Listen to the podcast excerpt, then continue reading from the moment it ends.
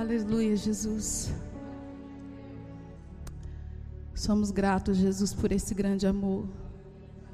Somos gratos, Paizinho. Aleluia. Pode sentar um minuto. Obrigado, Jesus.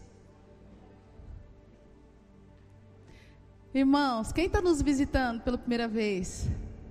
Queremos conhecer você. Amém. Legal. Sejam muito bem-vindos, tá?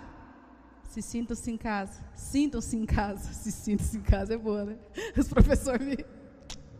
Sintam-se em casa.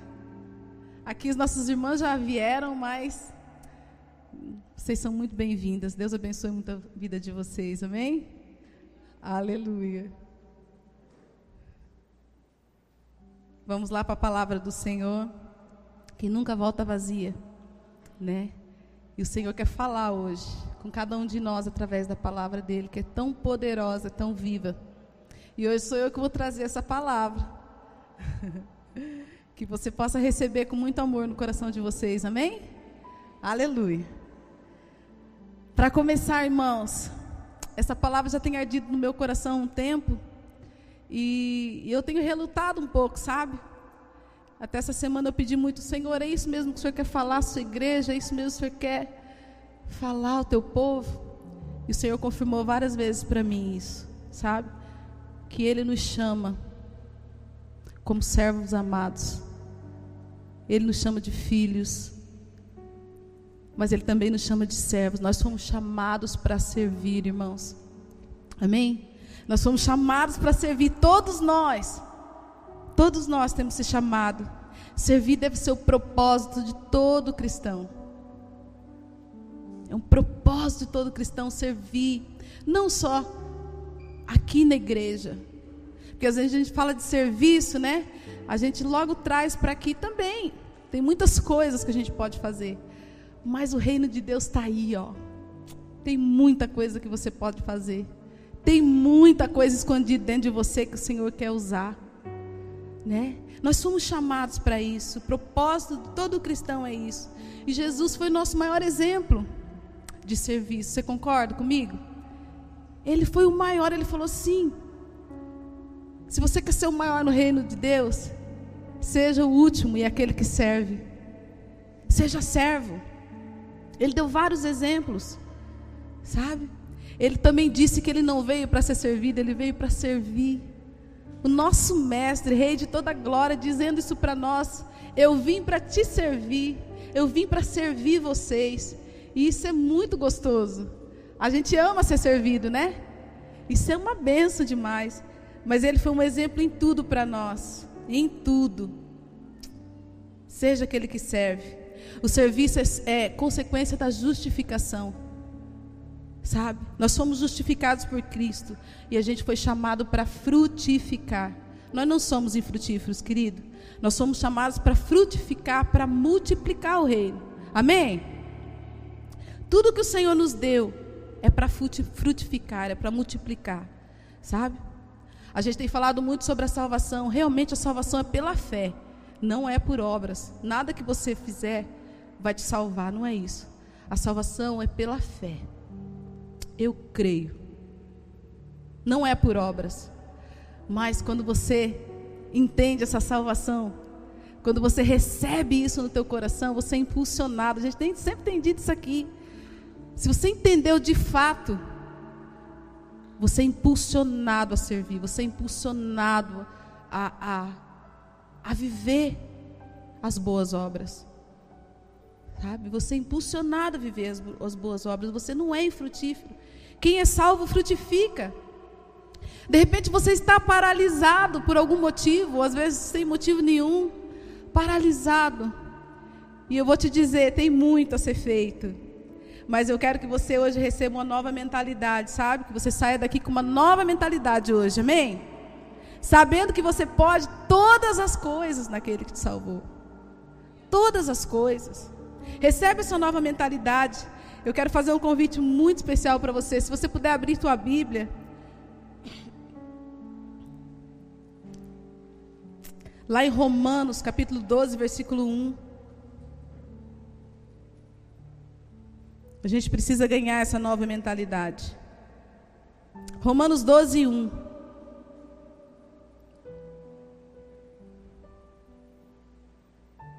Todos acharam? Amém? Romanos 12, 1 diz assim: Portanto, irmãos, pelas, pelas misericórdias de Deus, que se oferecem em sacrifício vivo, santo e agradável a Deus, este é o culto racional de vocês.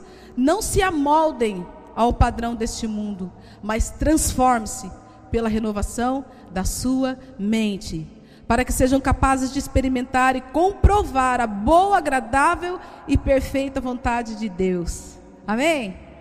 Essa palavra a gente já tem ouvido tantas e tantas vezes, mas o apóstolo Paulo continua dizendo, né? Irmãos, eu rogo, eu te peço com insistência. Rogar é isso, é suplicar, é implorar, eu te imploro.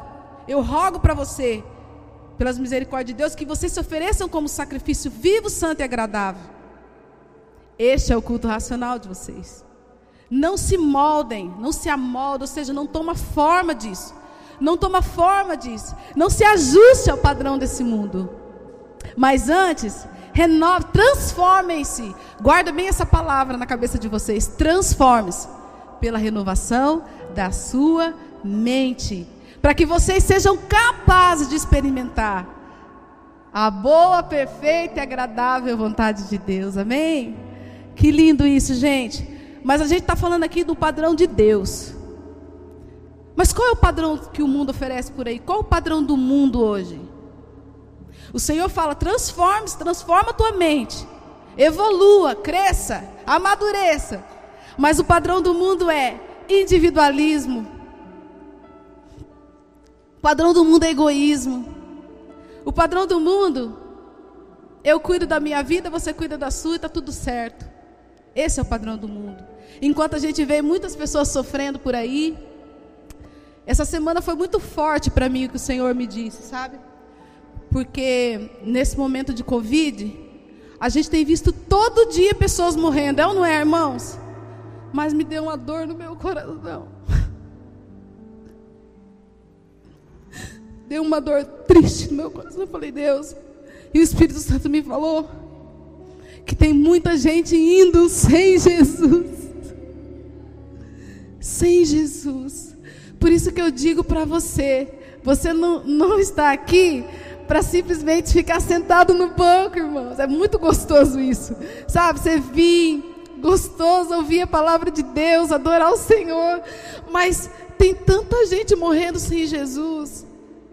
E o padrão desse mundo é o egoísmo. Mas você, igreja de Cristo, você não é assim. Amém? Você, igreja, você não é assim. Você não é egoísta. Tem muitas pessoas passando dificuldade no casamento, onde você pode entrar e dar uma palavra, você pode pegar o casal, vem cá, eu vou te, eu vou te amar, eu vou te discipular, eu vou te dizer aquilo que você tem que fazer, sabe? Entrega a sua vida a Jesus. Você, você pode fazer isso. Tantas pessoas tirando a sua vida, irmãos, enquanto a gente está aqui.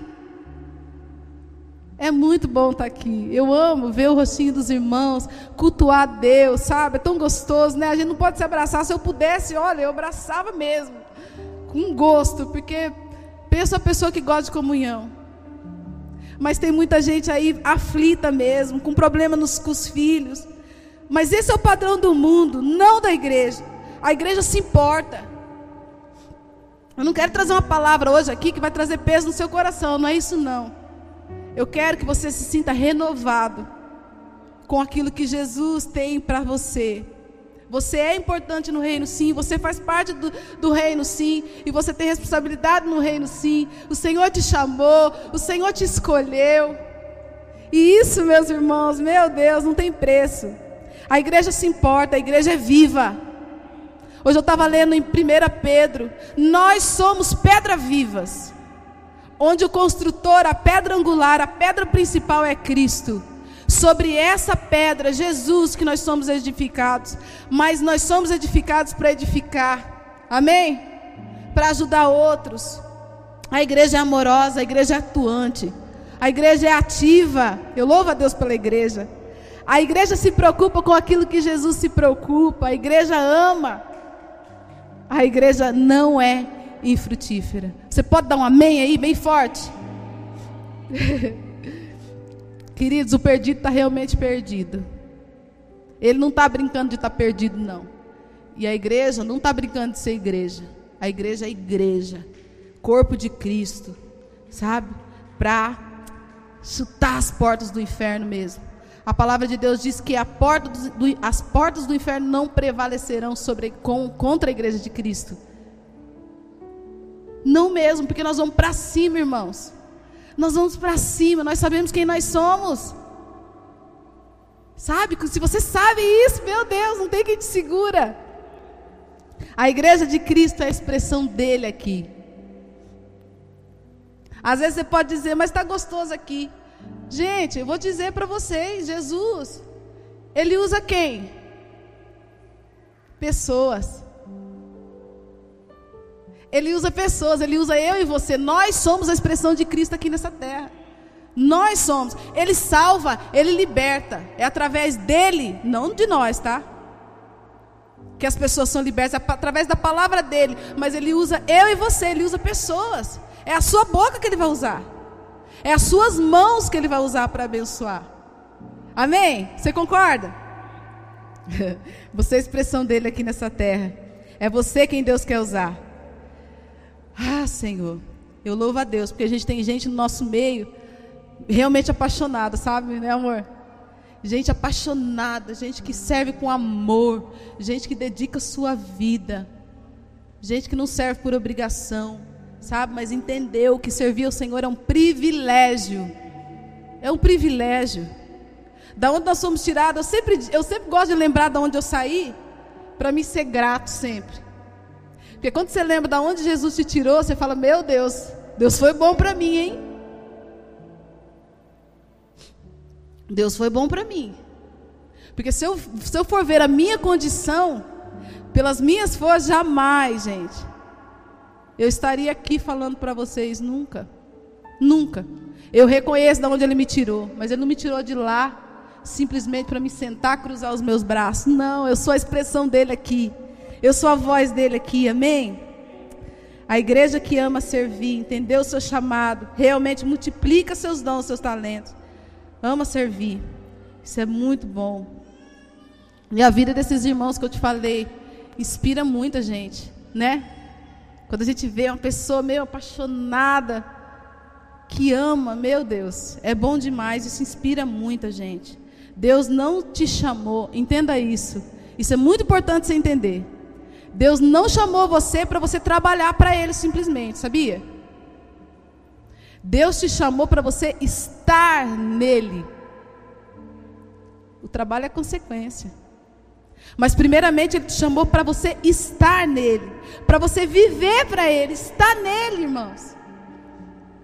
Ser servo vem antes do ministério.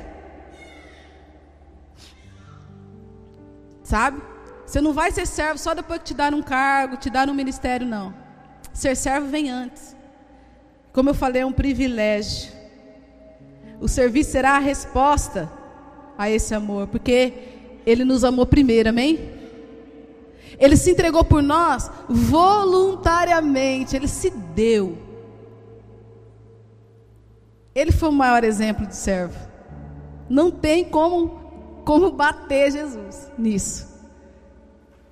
Ele foi nosso maior exemplo de, de que é ser servo de fato. Porque ele se entregou. Quem se entrega aqui? Quem dá sua vida aqui? Eu acho que eu não dou minha vida, não. Você dá, amor?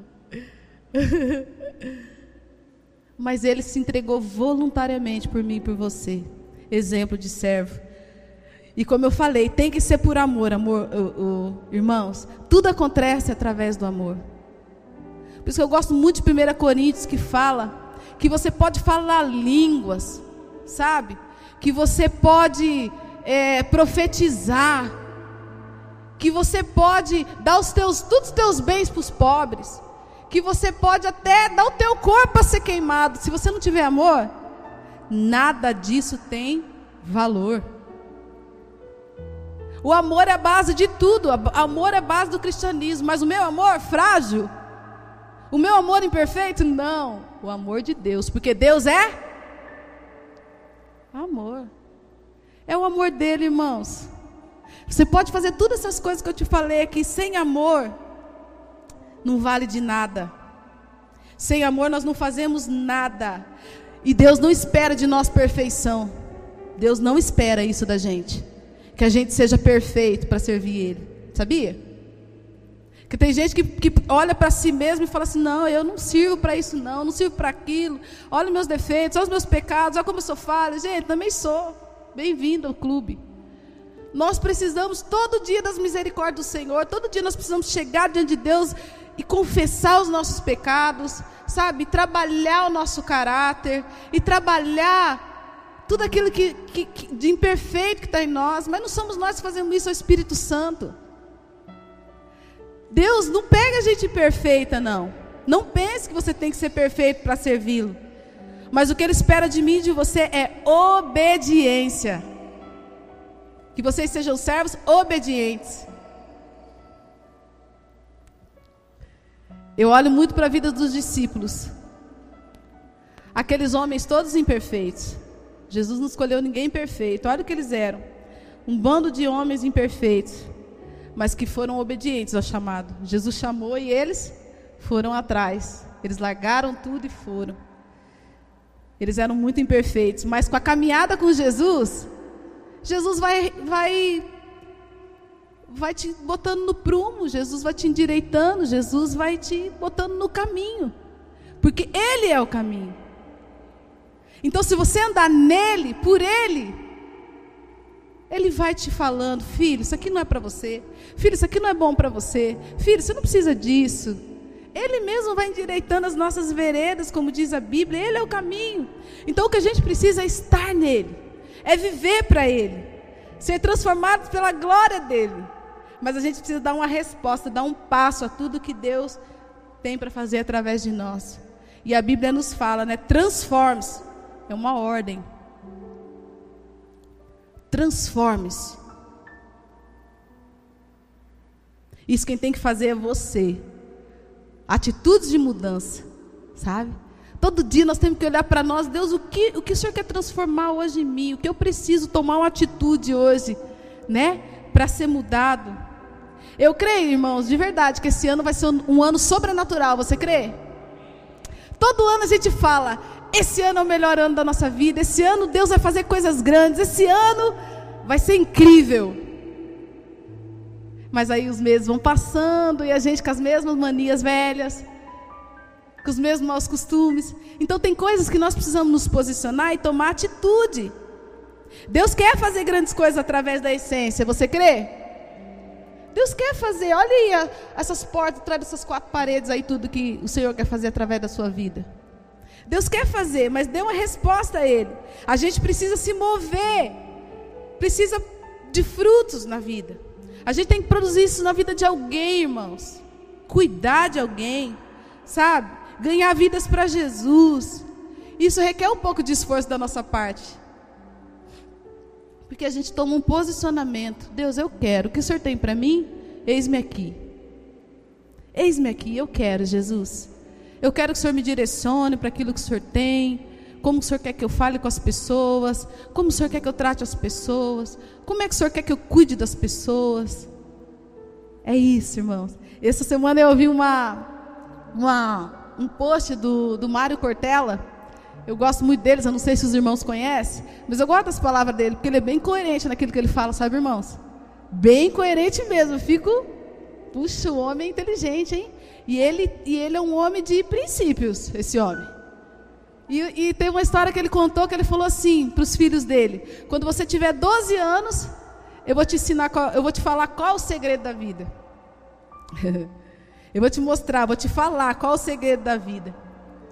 E aqueles filhos ficaram ansiosos até chegar a 12 anos. Quando o primeiro completou 12 anos, ele falou: Pai, eu completei 12 anos e agora? Eu quero descobrir o segredo da vida. Aí ele pegou esse menino, levou lá no quarto, falou: Sabe qual é o segredo da vida, meu filho? Eu, eu, eu quero saber, pai.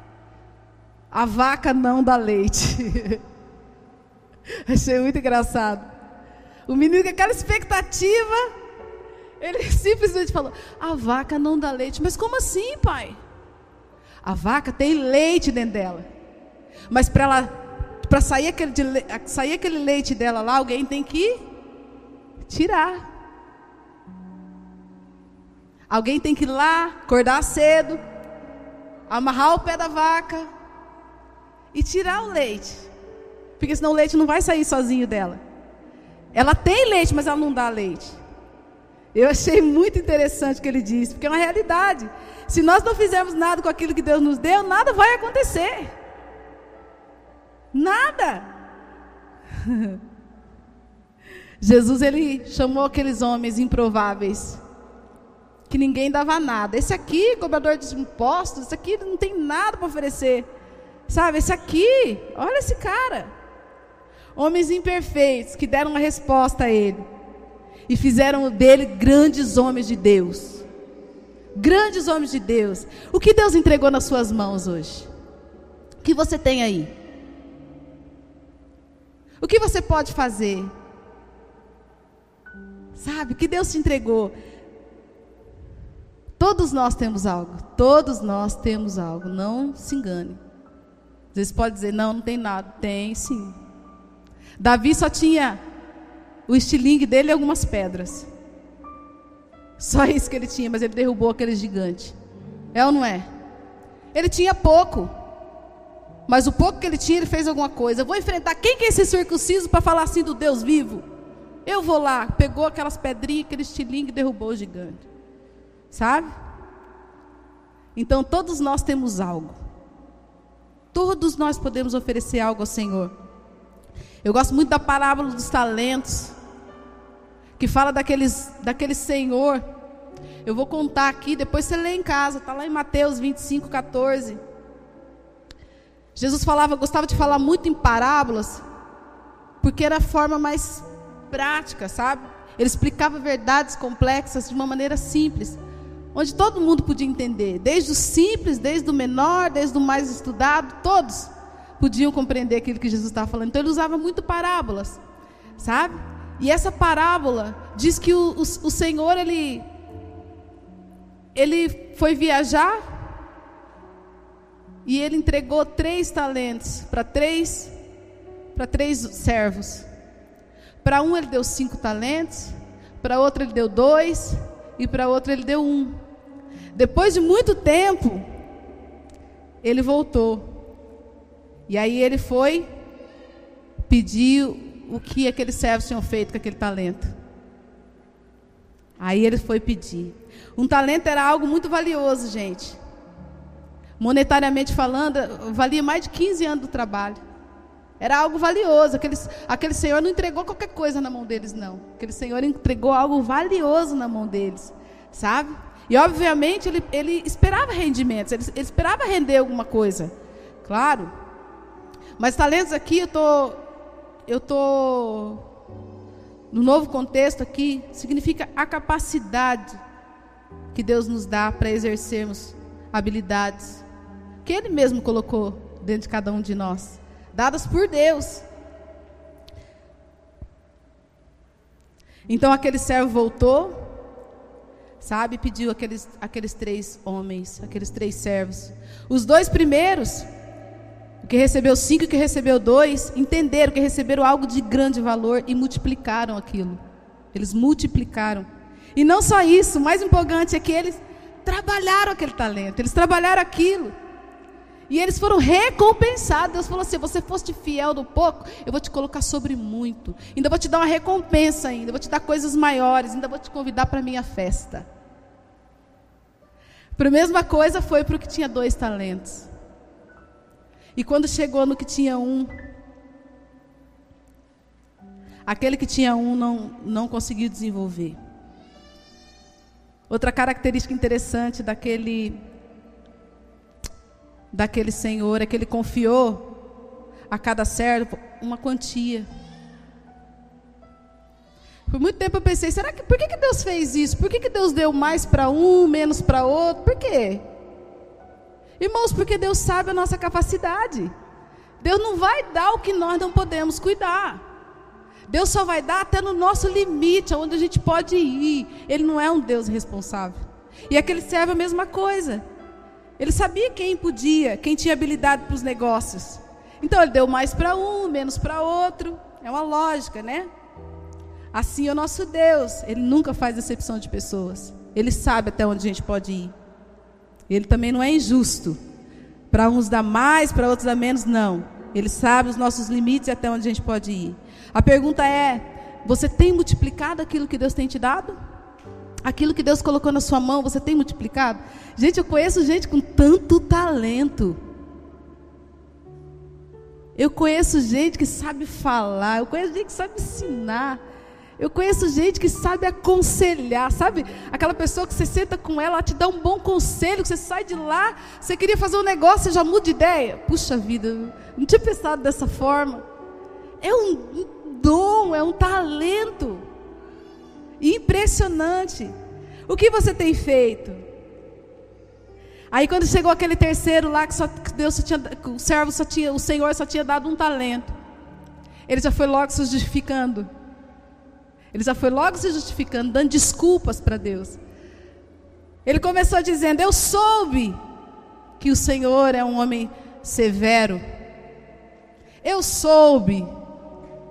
Muito vago isso, né? A gente não pode viver de acordo com o que a gente sabe por aí, não. A gente, por isso que a gente tem que conhecer o nosso Deus. Conhecer, irmãos. Não só de ouvir falar, mas de se relacionar com Ele. Não pelo que os outros dizem. Ah, eu soube que você era um Deus injusto, um Deus severo. Não. Esse cara chegou para já está falando isso. Eu soube que o Senhor é um homem severo, que colhe onde não plantou e junta onde não semeou. Por isso eu tive medo e me escondi. Para que eu não perdesse aquele talento. Olha isso. Aquele servo teve uma visão errada do seu Senhor. Ele teve medo do seu Senhor. A coisa mais triste é você ter medo. No amor não há medo. Eu conheço gente muito medrosa, dá dez tipos de ruim. No amor não há medo. Antes, o perfeito amor lança fora todo medo. O perfeito amor, o amor de Cristo, lança fora todo medo. E aquele homem teve medo, ele teve uma visão errada do seu Senhor. E ele não multiplicou, pelo contrário, ele fracassou e enterrou o seu talento para não perder aquele um que ele tinha. Quantos de nós muitas vezes agimos assim, né?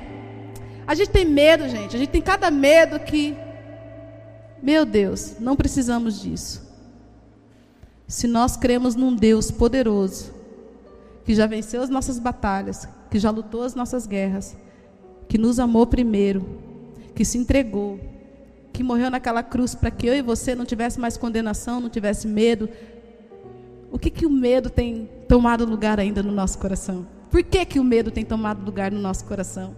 E muitos agem assim, medo de fracassar, a gente age assim muitas vezes, medo de não dar conta, Sabe? Medo de não ser aprovado. Pior coisa é você querer ser aprovado pelos outros.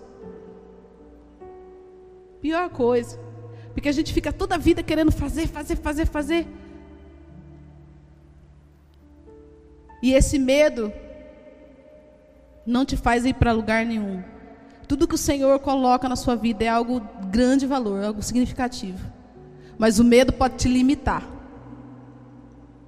O medo pode te travar, para você não ir nem para frente nem para trás.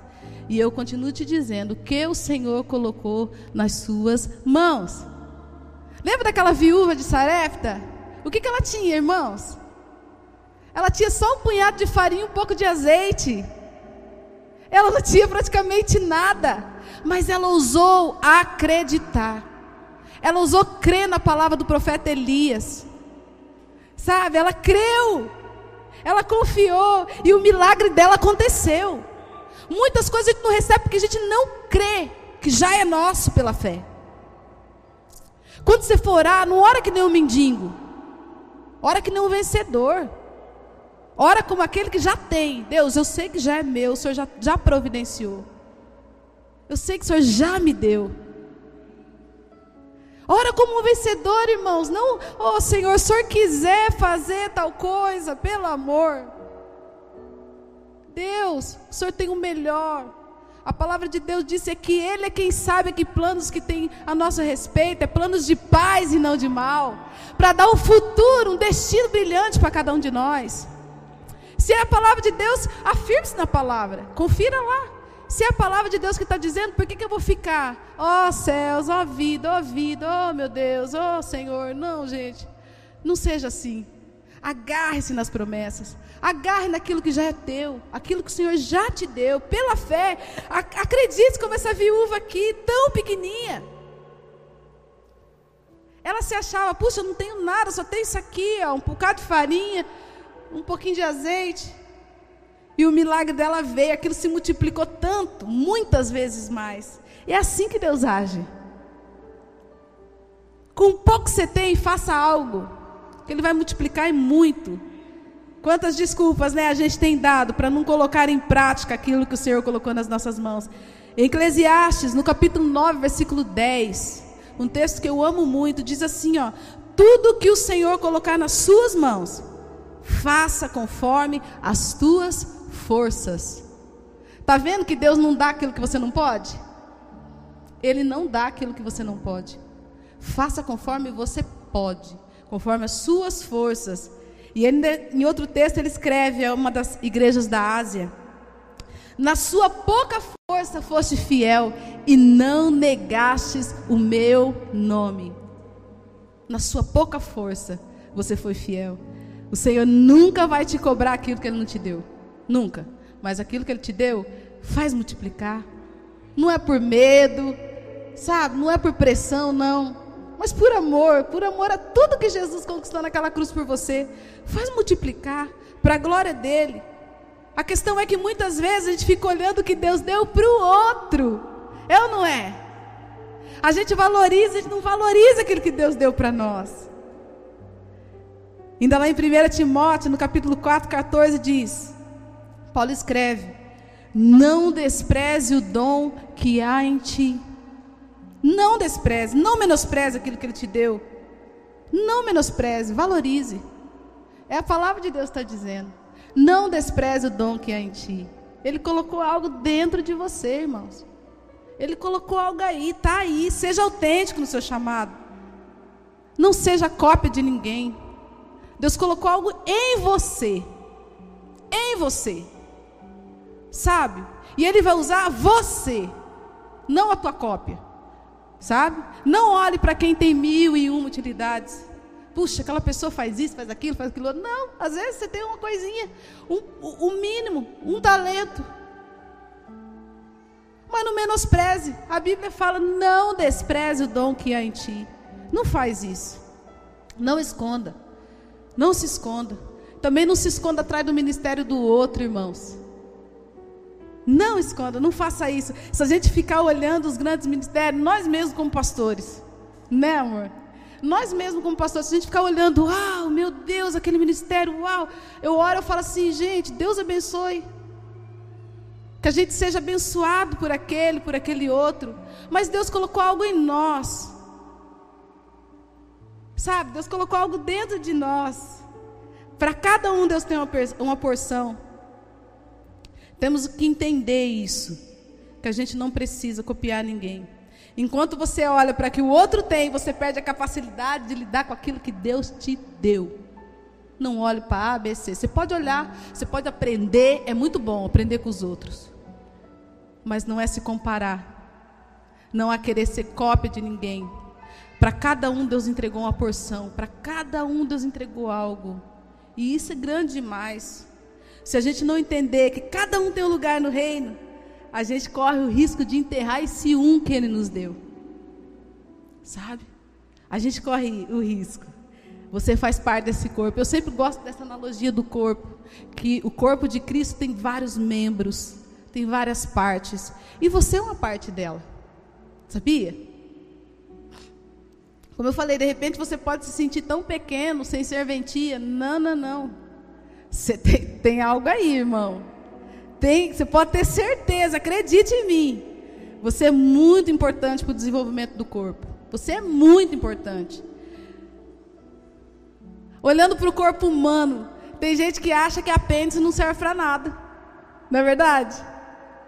que apêndice só serve para inflamar e você tem que correr para o hospital para operar. Não, tá aqui as enfermeiras. O apêndice tem uma serventia, sim. Você sabia que ele filtra a gordura do nosso corpo? Ele, ele produz um. Como que é? Ele, ele, ele tem um depósito de bactérias que ajuda na, na digestão. Ou seja, o apêndice tem uma função. Ele tem uma função, o apêndice. Ele ainda produz anticorpos para ajudar na defesa do nosso organismo. Um órgãozinho tão pequenininho que faz muita diferença. Tem uns que inflamam e realmente tem que tirar. Mas aquilo lá está lá para um propósito. Ajudar na defesa do nosso organismo, sabe? Produzir aquelas bactérias para ajudar na digestão do nosso organismo. Tem uma função. Então, se você pensa assim, puxa, eu sou tão pequeno, eu sou tão isso, eu tenho aquilo, será que eu tenho serventia? Tem. Você faz parte do corpo, você é um membro do corpo. Então, você serve sim. Deus não joga ninguém fora, irmãos. Ninguém. Não passa um no crivo de Deus. Se Ele nos chamou, Ele chamou a gente para um propósito. Sabe? A igreja é um organismo vivo. Cada membro exerce uma função. Não espere ninguém te notar, irmãos. Não espere ninguém te valorizar, sabe? Acontece muito isso nas igrejas. Não espere ninguém te valorizar, te dizer, ó, oh, te dar uma oportunidade. Não. Renove-se, transforme-se. Renove a sua mente, acredite que Deus tem algo para você. Como eu disse, Davi ele só tinha aquele estilinho e algumas pedras. Mas ele derrubou aquele gigante. Só que quiseram colocar uma roupa que não era dele, que não cabia nele. Ele tirou tudo aquilo lá e falou: Não, eu vou usar aquilo que Deus me colocou nas mãos, que era aquele estilinho e aquelas pedras. Então Deus vai usar o que você tem nas mãos. Ah, Senhor, que, que você possa entender que você está aqui para ajudar as pessoas muitas vezes, sabe? Para incentivar as pessoas, descobrir para que elas foram chamadas, os talentos dela. Ajude as pessoas, irmãos. Não aponte o dedo para elas. Não aponte seus defeitos. Ajude-as. Sabe? Discipula ela. Gasta, gasta, te, gasta não, né? Essa palavra não. É, invista tempo nas pessoas. Invista tempo. Ajude-as. Outra coisa que tem atrapalhado muito para a gente encerrar aqui. As pessoas a prosseguirem na vida. As experiências frustradas. As experiências passadas que não deram certo. É ou não é? Tem muita gente que paralisou. Porque sofreu coisas lá atrás e aquilo decepcionou, de alguma forma paralisou elas. Não, não preciso, não, não quero fazer isso aqui. Não, não, me deixa aqui, me deixa quietinho aqui. Já vem aquele filme na cabeça, puxa, aquilo lá que eu passei, aquilo, aquela experiência. Irmãos, não carrega esse peso para você. Sabe? Você está sob uma missão. Submisso a Cristo. Você está sobre essa missão. Eu gosto muito dessa palavra. Não tem a ver com você, tem a ver com o rei. Tem a ver com o reino. Não tem a ver com você. Se a tua fé estiver firmada em Deus, que nunca vai te desamparar, você vai muito longe. Amém? Você vai longe, irmão. Não dê mais desculpa para Deus. Lá na Bíblia está recheado de gente que deram desculpas para Deus. Se quiser vir, amor, vem.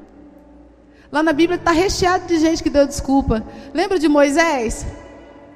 Quando Jesus falou assim: Vai lá, eu quero que você liberte o povo do Egito. Moisés falou: Não, Jesus, não é para mim. Eu não sei falar, Moisés era gago.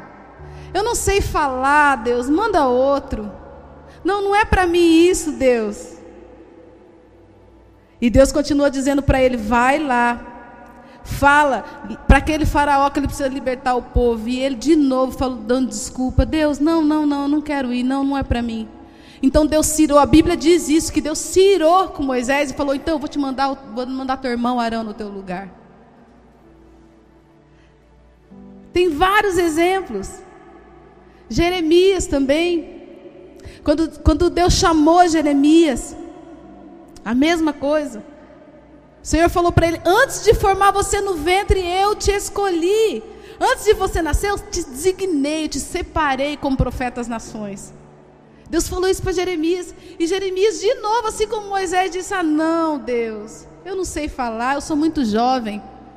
Quantos de nós falamos isso? Eu sou muito jovem. Quando eu crescer, quando eu ficar mais velho, eu faço. Não, irmãos. A todos a quem o Senhor enviar, você irá e dirá: Não, não tenha medo, pois o Senhor é contigo. Sara, mesma coisa. Lembra de Sara? Qual a desculpa que ela deu? Quando Deus falou, você vai gerar um filho, ela falou assim: Não, eu sou muito velha para isso. Impossível isso acontecer na minha vida. Olha a minha idade. Jamais isso vai acontecer. Pensa se Deus levasse em consideração aquilo que ela falou. Hoje nós nem estaríamos aqui. Porque foi por causa da benção de Abraão que a gente está aqui hoje. Do seu filho Isaac. Aquela promessa que a sua, a sua geração, sua descendente seria mais numerosa do que a areia da terra, a areia da praia, as estrelas do céu seria muito numerosa. Por isso nós estamos aqui hoje. Pensa se Deus levasse em consideração a idade dela, aquilo que ela falou. Sabe? Não dê desculpas. Faça com excelência aquilo que o Senhor colocar na sua mão. Você é servo bom e fiel, irmãos. Amém? Você é servo bom e fiel. Tudo que o Senhor confiou para você, faça com amor, com zelo. Em nome de Jesus. Em nome de Jesus. E para a gente finalizar, a maior desculpa dos cristãos hoje, qual é? Vamos ver se vocês. Hã? Eu não tenho tempo. Não é? A maior desculpa nossa hoje é: eu não tenho tempo. O inimigo é perito para manter as pessoas ocupadas. Eu vejo muito pessoas trabalhando além da conta, se matando. Não vê os filhos crescer. Sabe, não, não acompanha nada da família. Não tem um momento de lazer, não tem um momento de descanso. Está exausto, a saúde está péssima. Está sempre ocupado. Sem tempo para nada. Não se apega a essas coisas, irmãos. Nossa casa não é aqui. Nossa morada não é aqui. A gente está aqui de passagem. Nós precisamos trabalhar? Sim. Precisamos viver? Sim. Tudo isso. Mas tudo tem um limite, tudo tem uma conta. Não se apegue. Faça o melhor. Ame o Senhor em primeiro lugar. Ame o seu próximo como a você mesmo. Em nome de Jesus, amém? Aleluia. Se coloca em pé, queridos. Que palavra poderosa para chacoalhar os nossos corações, falar conosco, nos transformar. Eu quero que você se solte agora, nós vamos orar. Quero chamar aqui a equipe, o Ministério de Louvor. Amados, eu tenho feito uma oração esses dias. Eu tenho orado assim, Senhor, eu quero que eu quero te pedir, Senhor, que o teu favor sobre mim se estenda o que, é um favor estendido? É um favor multiplicado. Você tem que entender, querido, vou usar uma frase aí que foi muito usado na, na, durante a pandemia, quando ficou em quarentena ali, a maioria das igrejas elas foram para a internet, tiveram que se estruturar nesse sentido, aprender. Nós ainda estamos aprendendo, e glória a Deus, agora estamos até acelerados, né? Estamos é, só o telão não funcionou hoje, né? Mas Deus sabe todas as coisas. Mas estamos começando a, a entrar, vamos dizer assim, de mediano para profissional na área de transmissão, graças a Deus, e vamos melhorar cada vez mais. Mas uma frase que nós ouvimos muito é: o papai está on. O papai está on. Às vezes, na tua vida, você deixa de fazer algo para o reino de Deus, porque algo está te paralisando. É uma palavra, é um jugo de Satanás e também de pessoas ou da própria religião. Deixa eu falar uma coisa para você: o papai está on, ou seja, o papai está ligado em você, e o favor dele se estende sobre você. Nós primeiro temos que entender isso. Se nós não entendemos isso, nós vamos ficar paralisados, nós vamos achar que nós não temos nada para oferecer. Quando na cruz do Calvário nós recebemos tudo, você foi aceito, você tem acessibilidade ao Pai, amado, aproveite isso para colocar em prática tudo aquilo que Ele te deu agora, esse talento que está dentro de você. Não pare, não desista. Coloque em prática aquilo que você é agora. Mas sabe, pastor, é que eu fiz algo. O senhor não entende, pastor, e Deus está me, me castigando agora. Sério? O seu pai te castigava? Se você tem um filho, ele vai desobedecer você. Deixa eu perguntar para você: o pai vai com castigo, rigor, para colocar aquele filho no lugar? Jamais, querido. Muito mais Deus. A Bíblia diz que vocês sendo maus sabem dar coisas boas aos nossos filhos, quanto mais o Pai que está no céu. Papai não castiga ninguém. Papai não castiga filho. Não é isso que a Bíblia ensina. Muito pelo contrário. A Bíblia diz que Deus é Deus conosco, está dentro de nós. Você caiu, se levanta, filho. Fez algo de, de errado. A Bíblia diz que Cristo levou sobre si todos os nossos pecados. Fale com Ele, se arrependa, peça perdão, mas volte a caminhar. Desperta o dom que há em ti, o talento que há em ti, não paralisa jamais. Sabe, eu quero fazer um desafio para você. Diante dessa palavra poderosa que foi ministrada pela pastora Lu essa, essa noite, eu quero desafiar, desafiar, desafiar você a não colocar mais essa frase em prática, eu não tenho tempo. A começar durante a semana, durante os dias, separar uma, duas horas, só para você servir ao Senhor. E você pode fazê-lo, talvez no lugar onde você trabalha, talvez na, na, na sua própria casa, talvez aonde você estiver no mercado, academia, você pode parar e orar por alguém. Você pode parar e liberar essa palavra, esse evangelho poderoso, transformador, impactante, que, que, que, que vai salvar vidas do inferno. Uma pastora falou, muita gente morrendo, né? E infelizmente muita gente indo para o inferno. E nós, com tudo isso dentro do nosso coração, será que a gente pode ser uma boa pessoa para alguém? Claro que a gente pode. Nós somos a igreja de Cristo, filhos de Deus. Nós somos animados, nós somos duplamente abençoados, porque a Bíblia diz que nós somos mais do que vencedores, não apenas vencedores. Tudo nós recebemos na cruz do Calvário em Cristo Jesus. Nós temos que colocar isso em prática. Não é de Satanás colocar coisa na sua mente que não tem nada a ver com você, que você não pode, que você é isso, é aquilo. Entenda, você é filho, filha de Deus. Há um depósito em você. Você tem que liberar isso. Deixa eu falar mais. Aquele que está em Cristo nasceu de novo. E a Bíblia diz que aquele que nasceu de novo habita nele o Espírito de Cristo. Se você é filho, Romanos capítulo 8 diz, diz que o Espírito Santo habita em você. Então ande, flua, anda nessa vida, no Espírito. Se movimenta nisso, querido. Deixa fluir.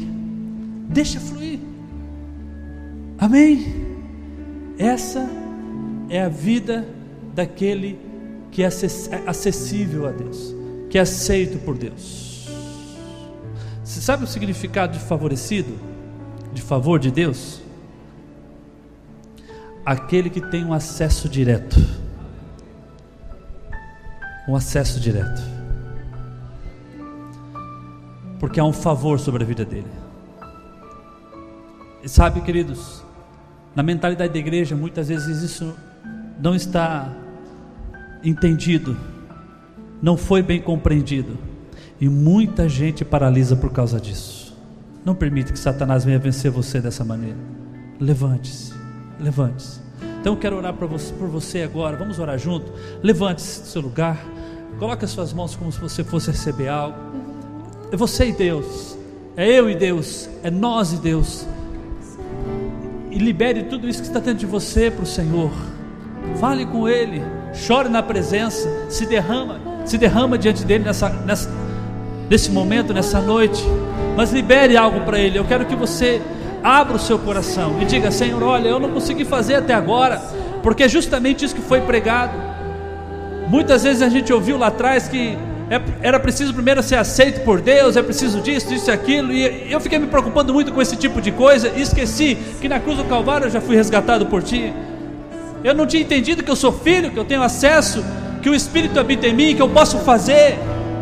Eu não entendi isso, Senhor, mas esta noite eu estou entendendo que dentro de mim é depósito de dons e talentos que o Teu Espírito colocou, e eu tenho que fluir nessa vida no Espírito, para abençoar pessoas, para amar pessoas. Uma coisa eu falo para você, querido, continue servindo. Eu sei que você serve. Você serve lá no seu trabalho, pode fechar seus olhos, pode orar. Você serve lá no teu trabalho. Ah, mas lá eu sou pago, pastor. Não, não estou falando disso. Do horário que você trabalha, das seis horas. Eu estou falando quando um amigo pede para trocar de horário para você ficar no lugar dele porque ele precisa viajar. Você faz isso de bondade, com amor, com carinho. Esse tipo de serviço que eu falo. Continue amando as pessoas. Continua olhando para aqueles que estão lá na sarjeta, para os pobres, para a viúva, para aquele que mais precisa. Continue, querido, servindo essas pessoas, amando. Continue sim, dando gorjeta. Não pare. Pode fazer, não pare. Deus está vendo tudo isso. Está vendo que você é um filho generoso, que você entendeu. Libere uma palavra de bênção. Libere sempre uma palavra que venha libertar e nunca que venha amaldiçoar, porque tem muita gente presa na condenação por causa da religiosidade, por causa daquilo que homens que não entenderam o Evangelho fizeram com que pessoas ficassem presas. E por causa da, da, da mentalidade de condenação, o medo, as fobias vêm entrando dentro da igreja. Quebre tudo isso, querido, em nome de Jesus. Saiba que você é livre em Cristo Jesus.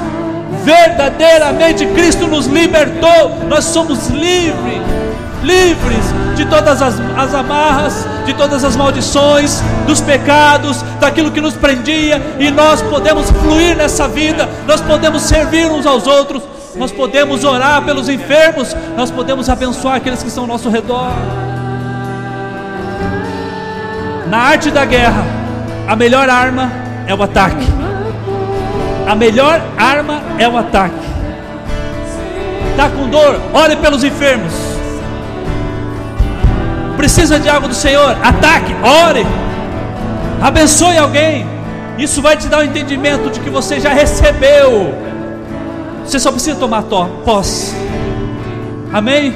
Eu quero ver o clamor da igreja. Levante, levante tua voz, querido. Levante. Levante. Levante. Levante.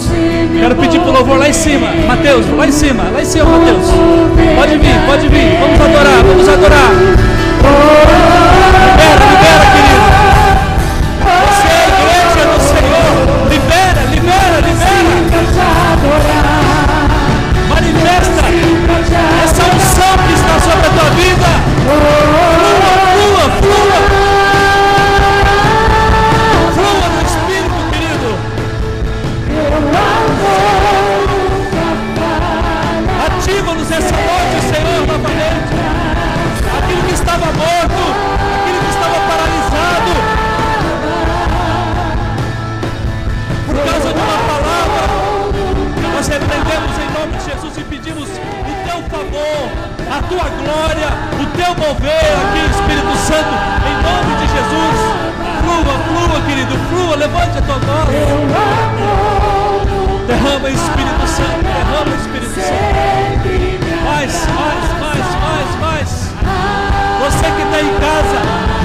receba em nome de Jesus. Receba em nome de Jesus. Favor estendido, favor multiplicado. Receba a graça do Senhor. Você pode fazer. Nós somos luzeiros, luzeiros, luzeiros, luzeiros. Porque Cristo habita em nós, luzeiros, luzeiros. Essa noite nós vamos ver. Continua, continua, queridos, pode continuar. Nessa noite nós vamos ver cristãos indo embora, acesos, luzeiros, luzeiros. Cada um vai para sua casa e a luz vai se expandir. Vai chegar a segunda-feira, essa luz vai continuar, porque nada pode paralisar o Filho de Deus. Nada, nada mesmo Satanás, nem mesmo Satanás, diabo faz é tentar paralisar você aqui, ó, na sua mente. Não permita, não permita, você é servo, servo. Libere, querido, isso. Ande no sobrenatural de Deus. Ande nessa vida que você recebeu.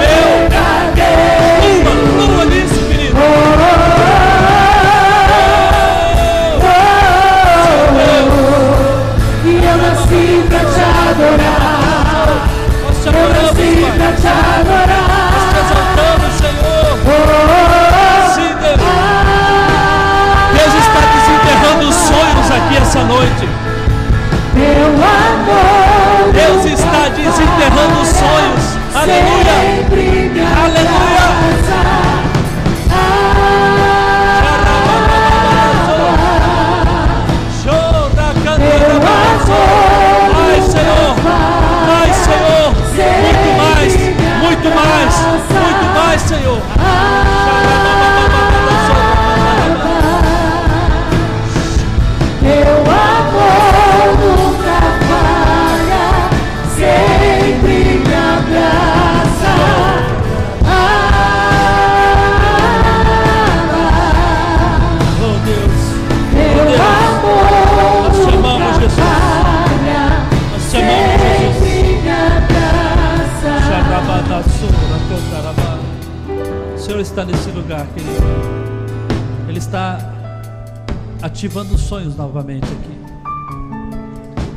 Pessoas enterraram seus sonhos. Porque talvez passaram desilusões, lutas. E não entenderam que o Senhor permitiu tudo aquilo para você ser forte, muito mais forte. Não para paralisar aquilo que Ele começou na sua vida. Sabe, querido, entre você e seu sonho está a sua atitude. Entre você e seu sonho está a sua atitude. Entre Pedro e Jesus, que estavam andando pelas águas, estava a atitude de Pedro. Ele viu, se maravilhou, ele disse: Eu posso fazer isso também? Eu posso sair do barco? Eu posso andar pelas águas? Sabe o que Jesus disse? É isso que ele está falando para você. Vem, filho. Vem. Fé. Fé. Fé. Tenha fé, querido. Dê o primeiro passo. Jesus já fez por você. Você já está nele. Uma pastora Lu ministrou aqui: você já está em Cristo. Dê o seu passo. Dê o seu passo. Irmãos, vamos transformar o mundo. Você sabia que a única palavra de esperança para o mundo é a igreja que tem? Sabe por quê? Porque nós somos a expressão de Cristo. A noiva é a expressão do noivo. A noiva expressa o marido. Aquilo que o marido é, a noiva vai, a esposa vai expressar. E nós somos a noiva de Cristo. Nós podemos mudar o mundo. Aí você fala, só nós aqui, pastor. Você não, vocês não imaginam quantos irmãos nós temos espalhado pela face da terra. Alguns até nesse momento estão perdendo a vida, porque estão perseguindo, sendo perseguidos, por querer transformar o mundo pelo Evangelho. Então, querido, não tenha medo. Você não é mais perdedor. Você já é mais do que vencedor. Mova-se, libere isso que você tem. Pastor, tem alguma coisa que eu posso fazer aqui na igreja? Tem. Sempre tem, sabe? Eu conto com muitos homens aqui da equipe que são apaixonados pelas, pela obra de Cristo, que nos amam tanto que se pedir, eles vêm de manhã, vêm de madrugada, vêm de dia, vêm de noite. Mãos, eles vêm. Mas sabe o que é um pastor de sucesso? Quando ele tem uma igreja toda que tem esse entendimento. Uma igreja que sabe quem é em Deus, que sabe que tem um favor estendido, que é filho, filha, e por isso serve com amor, com os talentos que recebeu. Amém. Glória a Deus. Vamos aplaudir a Jesus então? Obrigado, Senhor, por aquilo que o Senhor depositou em nós. Nós queremos multiplicar, multiplicar. Pode se assentar um pouquinho, querido, enquanto o ministério sola. Amados, nós temos nossos GPs. E os nossos GPs também é uma, uma, uma forma de multiplicar. A visão da comunidade é uma comunidade apaixonada que se reúne em grupos pequenos para expressar a glória de Deus, viver o seu sobrenatural e continuar a missão de Cristo aqui na terra. Essa é a nossa visão, querido. E nós nos movimentamos por GP, não tem outra maneira, por grupos pequenos. Durante a semana, os nossos cultos são nos grupos pequenos, nos GPs. E é lá no GP onde você vai ser edificado, onde você vai fazer novas amizades, onde você vai aprender a palavra de Deus, onde você vai orar por alguém, onde você vai receber oração, onde você vai ver o sobrenatural de Deus vir sobre a sua vida. Mas deixa eu falar uma coisa para você: não fique fora do GP. Você precisa estar lá para receber a palavra. Nós ainda não começamos as séries aqui na comunidade, vamos começar agora em fevereiro. E eu queria convidar você para procurar um líder, um apacentador ou o próprio vice para participar. Você que ainda não entrou no GP, ainda não conheceu o que é um GP, um grupo pequeno, você precisa fazer parte. É maravilhoso, querido, o que Deus tem feito através desses grupos pequenos. E sabe o que nós vamos fazer? Nós vamos alcançar Joinville através desses grupos pequenos. Nós vamos multiplicar. É um talento que Deus deu para nós, é uma estratégia que faz ferver a visão que Deus nos deu. Então, vem conosco, querido, participe, participe. Todos nós aqui, toda a liderança, aqueles que estão no louvor, aqueles que são diáconos, o próprio pastor da igreja, a pastora, nós participamos do GP, porque nós entendemos que ali nós somos edificados. Pastor, mas eu não posso por causa do horário. Existe GPs durante o sábado, querido, que você pode participar. Tem alguns horários que são bem flexíveis. Então, converse com o Lu, com a Jaque, lá que são os diretores desta área. Ele vai poder é, articular, mostrar para você o melhor GP. E talvez você fale assim: ah, pastor, eu fui no GP, GP, mas eu não achei legal, não gostei, sabe? Você pode mudar, não tem problema. Amém? Tem GP só de mulheres, tem GP só de homens, tem GP de casais, tem GP de tudo quanto é jeito. Não tem problema às vezes mudar. Você não, foi num lugar, mas eu tenho mais afinidade talvez uma, uma outra pessoa que vai no outro GP. Então vai com outra pessoa no outro GP, não tem problema nenhum. Agora, querido, você precisa estar lá, porque o talento e o dom que você tem, você vai multiplicar ali. Ali naquele grupo pequeno. Quer fazer algo para Deus? Comece fazendo pouca coisa, dando valor para as pequenas coisas. Às vezes quer mudar tudo de uma vez só, mas não é assim. Eu ouvi um, um capitão, na verdade, um general dos Estados Unidos falando, né? Para aqueles formandos soldados lá, ele disse assim: Olha, você quer mudar o mundo? Comece arrumando a sua cama quando você se levanta. São as pequenas atitudes que vão mudar aquilo que está ao seu redor. E no GP, da mesma maneira. Vá lá no grupo pequeno, participe. Você vai poder ali discipular alguém, ser discipulado por alguém e vai poder expandir o reino de Deus, multiplicar, convidando pessoas, chamando pessoas. Nós falamos aqui, querido, e nós não nos, nos agradamos disso, que pessoas têm morrido lá fora por causa da Covid-19. E nós temos a palavra poderosa de Deus para tocar essas vidas. Então, cada pessoa que passa por você dia a dia, sabe, ela deve estar passando por algo.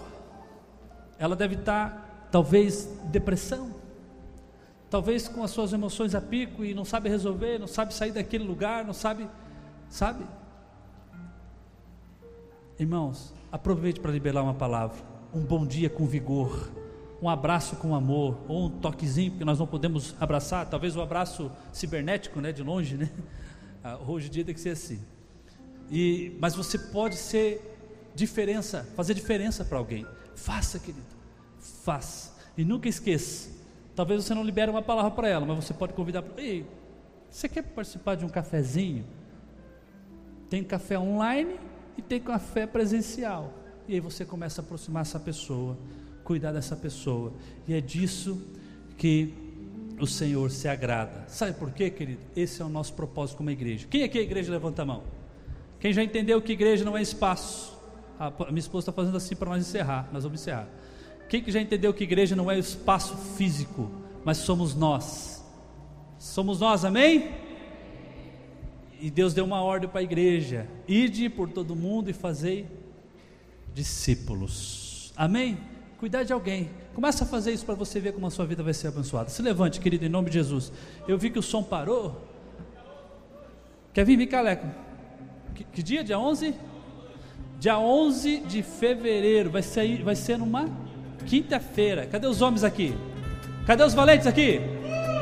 Dia 11 de fevereiro nós temos o encontro dos homens aqui na igreja, que você não pode perder. Amém? Como é que é o tema? Sexo, cerveja, não está errado? Esse é o tema, com ponto de interrogação. Você vai, vem aqui, homem, que você vai aprender sobre isso. Você vai sair daqui impactado. Amém? Glória a Deus. Que a graça do nosso Senhor e Salvador Jesus Cristo, o amor de Deus, o nosso Pai, a comunhão, a unção, os talentos, os dons do Espírito Santo são para toda a sua igreja e para a igreja que está espalhada pela face da terra, hoje e para sempre. Amém, amém e amém. Uma semana abençoada, queridos, em nome de Jesus. Deus abençoe.